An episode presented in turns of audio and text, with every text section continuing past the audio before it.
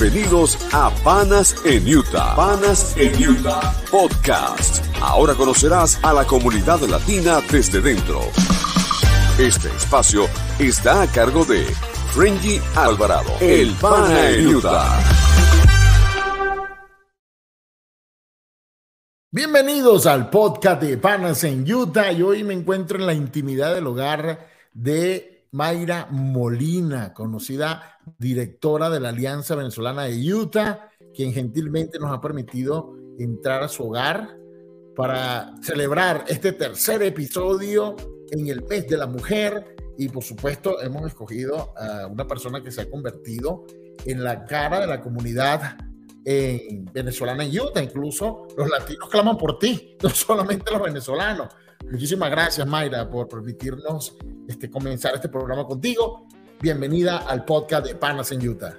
Muchas gracias, Frendy. Um, bueno, tienes razón cuando las personas dicen claman por ti porque mi teléfono no para. Para mí es un honor eh, y un orgullo como venezolana, como latina, tener la oportunidad de recibirte en mi casa y tener la oportunidad de presentar un poquito más del lado humano de, lo que es Mayra Molina en su vida normal, vamos a decirlo así. Sí, porque muchos conocen a, la mujer emprendedora, eh, digamos hasta la imagen de noticias importantes, algunas buenas, algunas no tan buenas, de la comunidad, eh, pero no conocen tu historia, no sabes de dónde vienes, este, lo que has pasado, lo que, lo que es estar aquí, ¿no?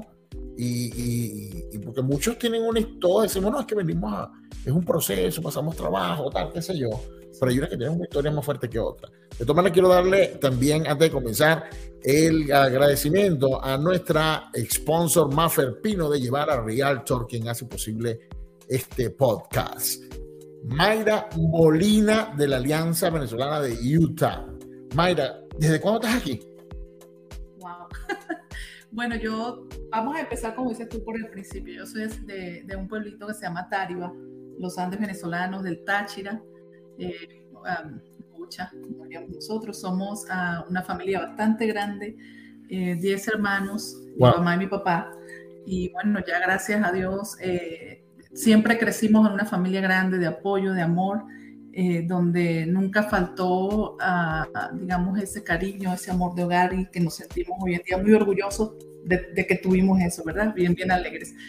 Eh, yo llegué aquí al estado de Utah en octubre del 99, 1999.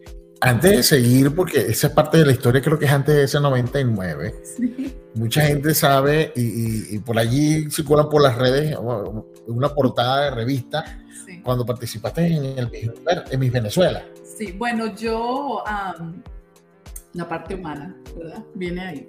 Eh, en, el estado hay unas ferias que se llaman las ferias de San Sebastián y yo gané el concurso de la feria de San Sebastián y por ende pues tuve que viajar a la capital para, digamos, cumplir varias, varios compromisos y también eh, participar en el casting de mi Venezuela.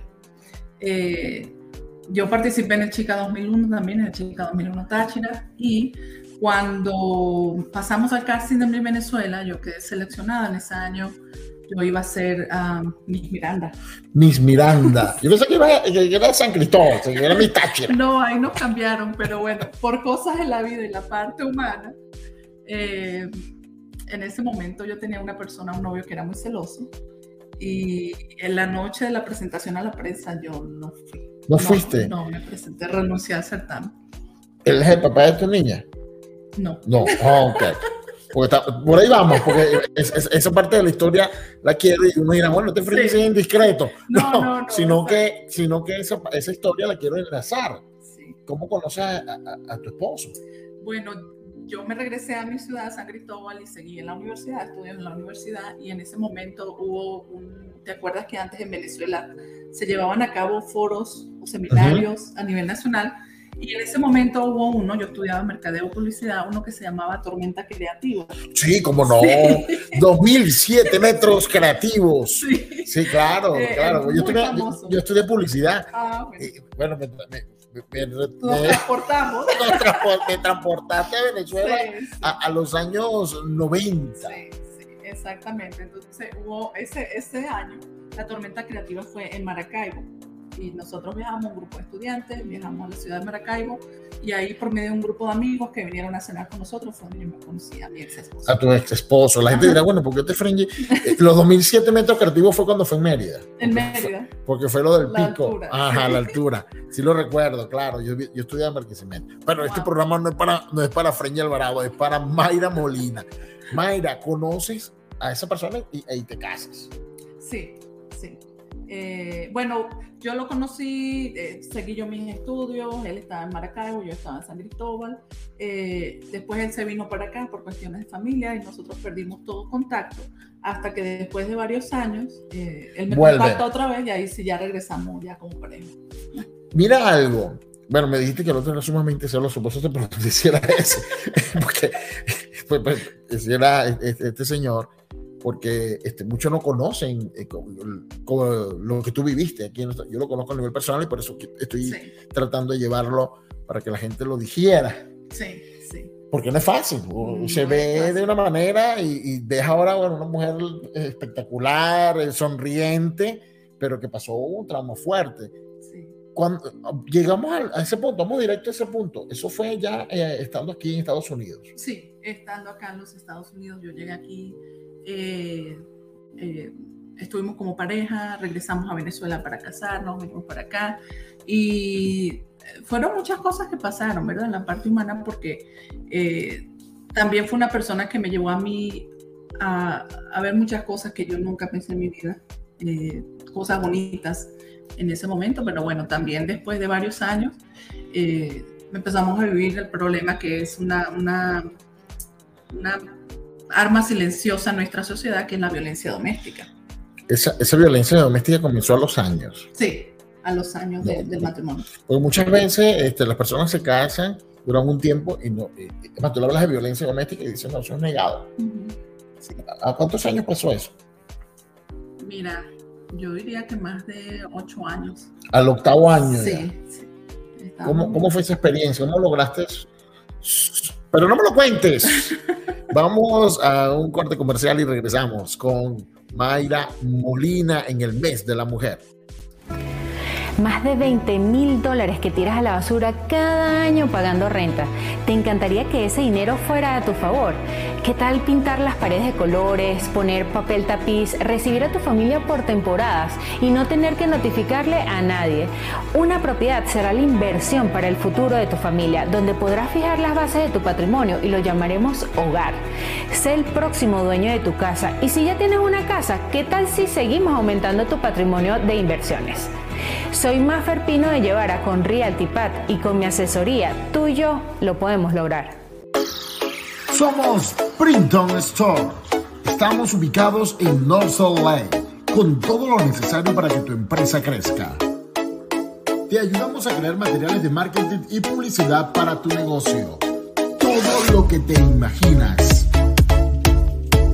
Usamos la más avanzada tecnología. Hacemos tus ideas realidad.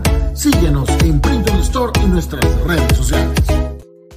Mayra Molina, directora y creadora de la Alianza Sí, Venezolana en sí. Utah, que, que- que ha sido tu emblema, ¿no? Además de tu que miles de facultades y ciertamente no sé cuántos años en experiencia en banco aquí en el estado de Utah.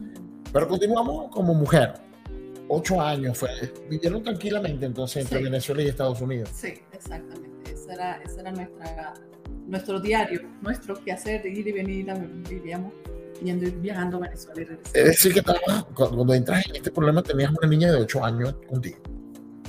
Con la niña. Ajá. No, la niña no había nacido. Ah, Sí. eso pasó este, Sí. con- antes de tener la... la- Sí, antes de pasar la niña. Cuando yo ya salgo en estado fue cuando las cosas se empeoraron al 100%, cuando salí embarazada. Claro, me imagino que sentía el poder de que ya no tenías para dónde ir. Sí, exactamente, yo lo pienso.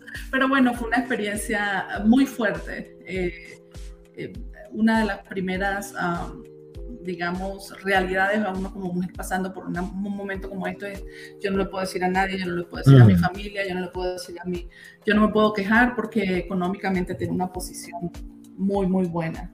Y, y quejarme o, o decirle a alguien, decirle a su familia, decirle a mi familia, era era como algo que yo no lo veía dentro de esas posibilidades hasta que ya, digamos, eh, como dicen, la gota que derramó el vaso, yo dije, ya embarazada fue que nos separamos. Ah, fue embarazada. ¿Y, ¿Había violencia doméstica física o mental? Las dos. Las dos, estando en, embarazada. Sí, sí, llegó un momento. Wow, qué fuerte. Sí, muy fuerte, muy fuerte. Y ahí fue cuando, como que te, para mí fue un despertar que yo dije, yo no quiero que mi niña crezca o, nazca en una situación como esta. Y ahí, ahí fue cuando ya decidí, ya agarré mis, mis cosas y nos separamos. Pero hay algo que, que sabemos que, y quiero que lo compartas. Disculpa, tú dirás, bueno, este Freño se está aprovechando. Pero no es bueno por, muchas, porque precisamente muchas mujeres se enfrentan a esta situación y piensan que no tienen salida, que, que mira, si, si salgo y no como, ¿y dónde voy a dormir esta noche? Y ahorita me lo vas a contar. Estás viendo Panas en Utah, podcast por la plataforma digital de We Are Latinos Radio, en vivo por Facebook y YouTube. Ahora sí vamos a seguir. Mayra, ¿qué pasó? ¿Cómo, cómo? Porque ya cuando estás con tu niña embarazada, siendo víctima de, maltrato físico y verbal, ¿cuántos meses? Ah. cuando ya explotó la olla. Ah, tenía siete meses de embarazo. La barrigota. ¿Tenías trabajo? Eh, no, no. En ese momento no. Y eh, fue ese momento de decisión que dije hasta acá. tuve una amiga, que la voy a bendecir siempre. Ah, yo vivía en San George, ella vivía aquí en Oren, y me dice, Mayra, vente para acá, para mi casa, yo te recibo, quédate con nosotros. Eh, nació Sophie en San George y me vine hacia Oren, sin trabajo, sin nada, porque obviamente, como tú dices, la dependencia económica, la dependencia de, psicológica, ¿verdad? Porque las personas, tú no vas a tener nadie quien te ayude, tú no vas a lograrlo sola. Y bueno, tuve la bendición de, del apoyo de esta amiga y, y, bueno, poco a poco, pero antes de que yo estuviera con ella sí pasé una situación bastante difícil. Yo, yo estuve durmiendo eh, en un carro, en un carro que ¿Con la, ¿Con la, bebé de cuánto tiempo? Tenía Sofía un año y medio. Un año y medio. Sí. ¿Qué pasó allí? Porque, claro, eh, sin detalles, ¿no? Pero, pero estabas con esta amiga. Sí, con mi amiga me, me, quedé después porque cuando Sofía nace, yo me vengo acá a, a, Oren, eh, tratando de una nueva oportunidad, no se dio y ahí este, pues yo ya me quedé en la calle ya me quedé en la calle. Literalmente en la calle. Literalmente en la calle. ¿Y te fuiste a dormir? ¿Dónde dormiste? ¿En, un estacionamiento? Dormí en el carro, sí. Casi una semana durmiendo en el carro hasta que recibí ayuda de la parte de la gente de la violencia contra la mujer, la coalición de la violencia contra la mujer, aquí en el estado de Utah, y pues me fui a vivir a un shelter. A un shelter eh, Eso te iba a preguntar, porque ahora, bueno, hay una cantidad de shelters que, sabíamos que, que, ahora es que sabemos que existen en la última oleada de migración que llegó, que, aceptaban en la, en la, incluso tú formas parte de, de, esa ayuda a esa gente, eh, a, nuestra gente, que llegó y se los colocó ahí que vosotros se saturaron. ¿Por qué no fuiste primero ahí? muchos factores, ¿sabes? Porque tú en tu cabeza eh, estás en el modo de supervivencia. En el modo de supervivencia. Entonces no, hay cosas que mucha gente me dice, ¿por qué no me llamaste? Yo, mi familia nunca supo de esto, sino hasta el año después, casi el año después. Claro, porque me, imagino que también te sentías, wow, fracasé, ¿no? Sí, exacto. Y, y mi, mi, mi, prioridad fue sobrevivir, vamos a decirlo así. Eh, obviamente tuve ayuda psicológica, pero esa fue la prioridad en ese momento. Y ya la ayuda psicológica fue posterior. Sí, ya cuando yo logré eh, contactar a esta gente de la coalición contra la violencia, de, la ayuda a la mujer, pues ya ellos me dicen, mira, vente a vivir con nosotros, hay un shelter, hay un refugio para mujeres y niños víctimas de violencia, te quedas acá, eh, te vamos a dejar estar tres meses mientras logramos ayudarte con otras cosas y pues mientras buscas trabajo ya empiezas a, a moverte por ti mismo otra vez. Maida, una niña de año y medio en un carro en los climas de Utah, es inimaginable. Sí. Este, porque, aquí cuando es invierno es invierno, es mucho frío, pero cuando es verano el, calor es muy fuerte. ¿Cómo, cómo hacías? ¿Como un estacionamiento? Sí, eh, Generalmente estaba en, en el estacionamiento de Walmart y está prohibido quedarse ahí en la noche, entonces yo manejaba alrededor y regresaba y así iba. Wow, Ya. Mayra. Impresionante. Sí, Mayra. Eso marcó tu vida, ¿no? Sí, mucho, mucho, muchísimo. Sí. La niña no lo recuerda, pero No, no. Pero yo pienso que eso fue una experiencia muy grande para mí de aprendizaje y, y sobre todo para ser la mujer que soy hoy, ¿sabes? Porque yo recuerdo que en ese momento que íbamos a los shelters y, y iban personas, ayuda psicológica, etcétera, etcétera. Y yo recuerdo que las personas que estaban ahí conmigo me decían, bueno, pero no trabaja, este, no busques trabajo, no busques, ¿sabes? que Salir sí, adelante. sigue quédate aquí". dependiendo de nosotros. Exacto. No, pero deja que aquí te ayudan. Y yo estaba muy asustada. Yo decía, yo no quiero esta vida. Yo, o sea, esto no es para, para mí ni para mi hija. Yo voy a salir adelante. Te negaste a regresar a Venezuela. Sí. Te negaste porque Sí. te- tenías las posibilidades. Bueno, pasó algo bien, bien increíble porque yo, ah, después de, de- de este proceso de supervivencia, yo, este, la niña estaba más grande. Yo digo, yo me voy a Venezuela. Yo me voy a Venezuela. Yo envié, este, bueno, las poquitas cosas que tenía las mandé a Venezuela y yo me quedé con una maletita de ropa para mí para mi hija. Y en ese momento, pues llegó ah, una noticia de que se proseguía con el caso de inmigración. Yo dije, entonces me quedo. Eso es una señal que me tengo que quedar. Ah, pero eh, eh, tú procediste. Ah, bueno, con la Sí, gente de la coalición sí. actuó contra esa persona. Sí, sí. Bueno, la- en la parte de, de inmigración de los papeles, pero esa persona no estaba conmigo, ya no está aquí. Ujú. Eh, Él eh, hu- hubiese tenido una consecuencia eh, legal, Sí, de, eh, inclusive me imagino que estar preso, ¿no? sí, sí, sí, claro, claro. Eh, toda violencia doméstica que sea probada, incluso que no sea probada la parte física, la parte psicológica, que es un delito. Es un delito.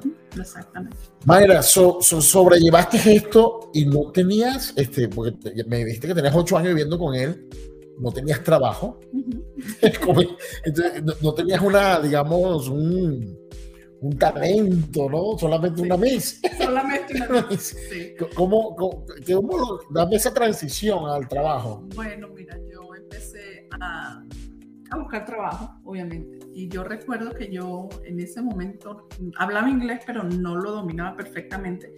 Y pues siempre hay un miedo. Entonces recuerdo que apliqué a un banco, a Wells Fargo, y me llamaron para la entrevista. Y yo, bueno, prendida de todos los santos y a Dios que me dieran ese trabajo. Y el señor que me hizo la entrevista, que era mi manager, Denny, este, me dice, oh, ¿tú hablas español? Yo le digo, sí, yo soy de Venezuela. Ah, yo hice la misión en Caracas y seguimos hablando.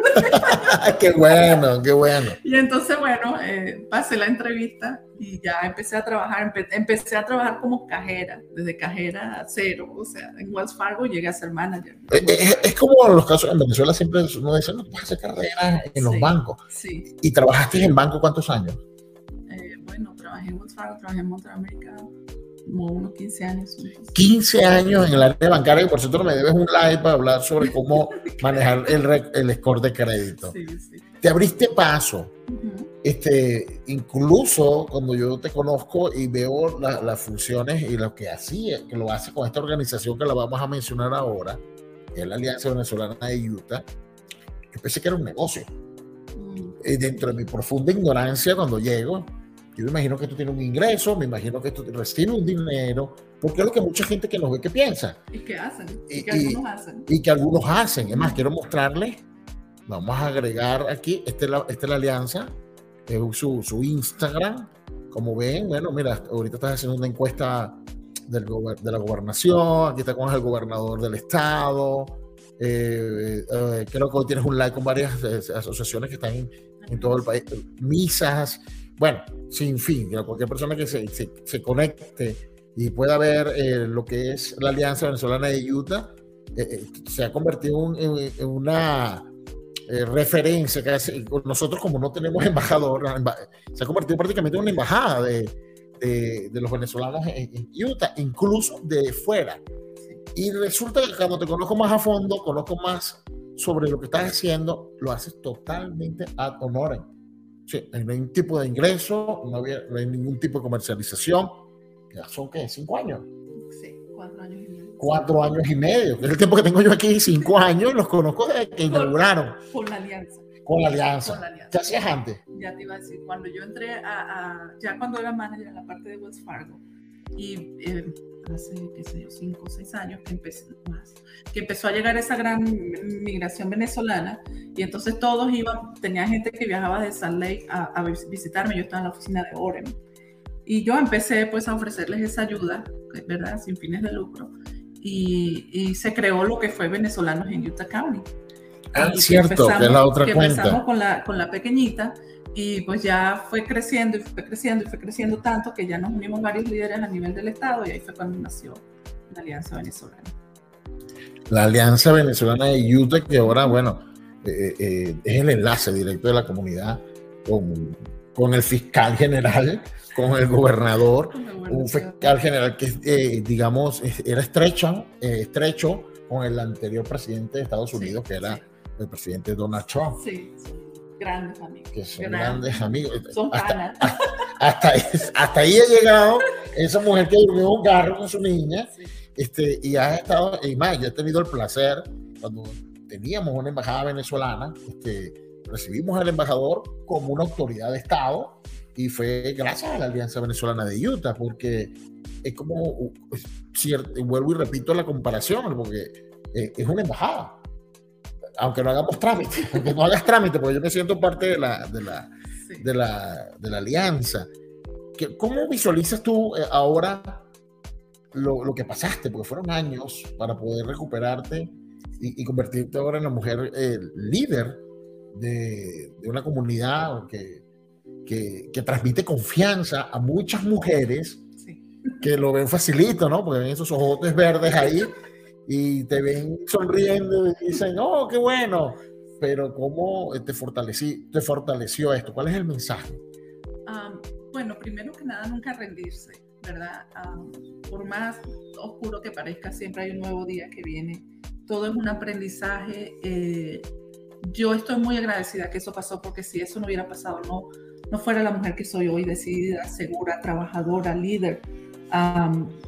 Ya de por sí nosotras como mujeres nos cuesta mucho involucrarnos en la política y en toda esa área, digamos, eh, donde el dominio son los hombres. Así es que para mí ha sido duro, todo ha sido, todo ha sido duro y, por eso la gente no, no ve el trabajo que hay detrás de esas fotos, de esas entrevistas, de esas encuestas.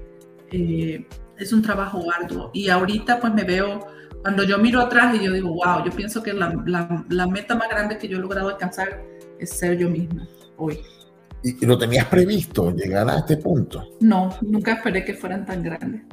No. Es consecuencia de lo que, de, de, cómo lo has manejado. ¿no? Sí, muchas veces digo, ay, ya, hasta aquí, mi equipo lo sabe, mi hija que me ha sido un gran apoyo, mi familia, hasta aquí llego, este año sí ya no hago magia, entonces la gente te llama y, eso es, es algo muy bonito, muy satisfactorio para nosotros ver los mensajes eh, o las llamadas o, que nos tomen en cuenta. Y tú lo sabes.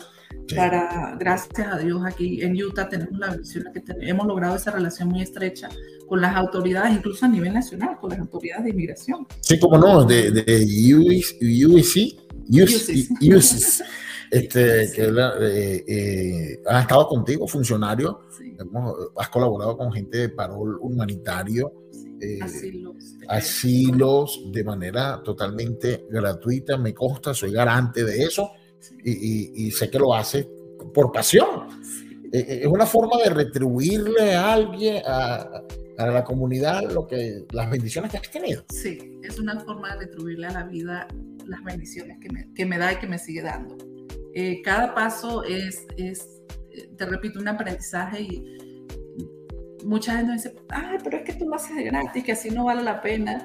este, Y, y, pues a mí no me importa. Bueno, si yo tengo la bendición de acompañar a alguien, de, de hacerlo sentir bien, de que un consejo, algo que yo pueda ayudarle, ser parte de ser mejor, eh, pues con todo gusto. Dentro, dentro de lo que cabe y de, de mis posibilidades, eh, yo siento que he logrado hacer eso, retribuirle a las personas que nos dan tanto cariño. Y, quiero hablarle para que quede por sentado en este video de, este tercer episodio de Panas en Utah Podcast y con mi promesa de enseñarle la comunidad latina desde dentro. Muchas veces se especulaba que Mayra estaba buscando un cargo político. y, que tal vez hacía esto para ella en algún momento, porque Mayra es ciudadana y tiene todas las condiciones necesarias para, para participar en una elección pública. Y incluso yo se lo llegué a manifestar. y le dije, bueno, mira, y, no, no, resulta que, que, no, no, no, no existe esa, este, esa intención, por lo menos por ahora. Sí. Que, que, bueno, dilo tú porque te lo estoy afirmando yo. Yo te lo pregunté, ¿cuál fue tu respuesta? Todavía bueno, en ese momento. Uh, ¿Ahora cuál es la respuesta? Ahora, ahora lo voy a pensar. No, es, es, es uh, para nosotros es satisfactorio ver líderes latinos, ¿verdad? Escalando y llegando a puestos. Este es el país de las oportunidades y uno va a llegar hasta donde quiera. Eh, la parte política sí me lo han ofrecido varias veces. Uh, equipos, Mayra, vamos. Eh, apoyamos. Sí, sí, claro que sí. Pero sabes que yo lo pienso porque yo les digo, yo me pongo brava y yo no puedo disimular mi cara. sí, tú eres muy, muy, muy, muy honesta y, sincera. muy honesta, exacto. Entonces, bueno, a lo mejor no, no sé, no. A, lo, me gustaría en la parte que yo podría estar en una posición que pueda hacer cambios reales por nuestra comunidad. Mientras tanto, trabajamos con esas autoridades que nos apoyen para lograrlo, ¿verdad? Que también es un paso bastante grande. Muchísimo. Y bueno, antes decía que no, porque no era, no era mi meta, no, nunca ha sido mi, mi foco, vamos a decirlo así, hacerlo de forma política. Pero me gusta más trabajar a nivel de, de, las autoridades, de tener ese, ese, apoyo, ser esa voz. Eh, la otra semana vienen autoridades de, de, Washington aquí a Utah y estamos invitados. Qué bueno. Como, como unos líderes comunitarios, ¿no? Sí, sí. Entonces, eh, para nosotros es un orgullo y, y tener la oportunidad de hablar, sentarnos con ellos, que nos escuchen. Y bueno, si, si en algún momento futuro hay una posibilidad de lograr este cambio, de repente puede haber una posición de, de, trabajo o algo que yo pueda hacer esto, yo lo haría. Es decir, que se abre la posibilidad. Se abre la posibilidad. Qué bueno. Mayra, te voy a hacer una pregunta porque muchos eh, podrían hacérsela. Una mujer que sufrió eh, violencia doméstica, al extremo, incluso embarazada. Ahora, este, con este, como líder de un movimiento comunitario, en este momento, es feminista. Mayra Molina es feminista. bueno, ¿qué te puedo decir? Yo lo que sí te puedo decir desde mi punto de vista es que las mujeres es, es más difícil, te, te, repito, en la política es más difícil, es un mundo dominado por hombres, no estoy diciendo que no tengan capacidad, porque sí hay personas muy inteligentes, pero también considero que tú tienes que darte la oportunidad de seguir tratando, ¿sabes? Porque también tienes que demostrar ese talento y darte a respetar, darte ese puesto de que cuando tú hables, oye, eh, eh, sí. Aquí está vamos, vamos, a tomarle la palabra o, está diciendo algo con base. Con base, sí, obviamente. y por otro lado, bueno, yo, yo considero que la mujer en, en, en la actualidad la, mujer, eh, yo considero que ha tenido el rol más difícil a través de la historia. Y mucha gente me dice, pero ¿por qué, Mayra, si ahora somos, este, tenemos igualdad, eh, tenemos más libertad? Sí, sí es cierto, pero, por ejemplo, una mujer que está casada, tiene que atender a su esposo, tiene que lucir como una Barbie, tiene que atender a sus niños, sus niños tienen que aprender karate, ser, eh, ser bilingüe, ser este, agente de la NASA, mi hija se tiene que, tiene que demostrar, es como una competencia día a día. ¿No? Muchos roles. Con todas las mujeres que están a su alrededor. Entonces siempre hay como una competencia. Y yo soy empresaria, yo sé esto, y mi hijo va para la televisión, y mi hijo hace casting para el coro y no sé qué, karate, y yo, y yo tengo que estar en forma y atiendo mi trabajo, y tengo que ser exitosa en mi trabajo, y también tengo que atender a mi marido y tener a mi marido contento. Yo siento que hay muchísima presión social, no porque la mujer no sea capaz, porque hay muchas que nos han demostrado que son capaces, pero sí siento que hay una presión social muy grande en el rol de la mujer hoy en día, de que tiene que ser exitosa a todo nivel, porque si tú eres exitosa empresaria, pero no tienes esposo, entonces no eres exitosa. Y ahí es donde entra, que lo he visto mucho conmigo, tú lo sabes, yo soy soltera, no tengo novio. Anótelo por allí, por Anótelo favor. por allí. Buen partido. Sí, mi hermano me dice, no, ¿quién, quién te va a ganar con ese carácter que tienes? Nadie, nadie te tiene miedo. No, lo, los hermanos nunca van a venderte, ¿viste? te aseguro. Pero sí, es, es algo que, que, que, hay que considerar y, y, y, respeto, pues respeto un poco porque los hombres... Uh, valoren, valoren a la mujer y nosotros también a los hombres. Hay, hay trabajos que obviamente no, no podemos hacer, digamos, al contrario, a, la inversa, pero, pero el respeto, la confianza y, y el apoyo. El apoyo es fundamental. Ella fue Mayra Molina, directora de la Alianza Venezolana de Utah. Y si a usted le gustó este video y esta información, suscríbete al canal de We Are Latinos, que poco a poco hemos ido incorporando, incorporando nuevos programas para llevarle más información a nuestra comunidad. Un mensaje final, Mayra, a nuestro público. Nada, muchísimas gracias, Frenji, como siempre apoyándonos, de verdad que sí, gracias. Eh, síganos a través de las redes Alianza Venezolana Utah. Tenemos, uh, en estos momentos tenemos la, la, la, encuesta, la encuesta de profesionales extranjeros que vivan en el Estado para trabajar con autoridades y ayudarles a, a incorporarse en el mercado laboral. Son, son muchas cosas buenas y agradeciendo como siempre el apoyo, el cariño, el respeto eh, de todos ustedes. Un abrazo grande y siéntanse muy orgullosos de ser latinos. Muchísimas gracias, Mayra. Nos vemos en el próximo episodio de Panas en Utah Podcast. Gracias por escuchar nuestro podcast Panas en Utah. Muy pronto tendremos más información para ti y recuerda que juntos somos más fuertes. ¿Quieres participar en este podcast? Escríbenos en nuestras redes sociales o al más 1-385-389-0644.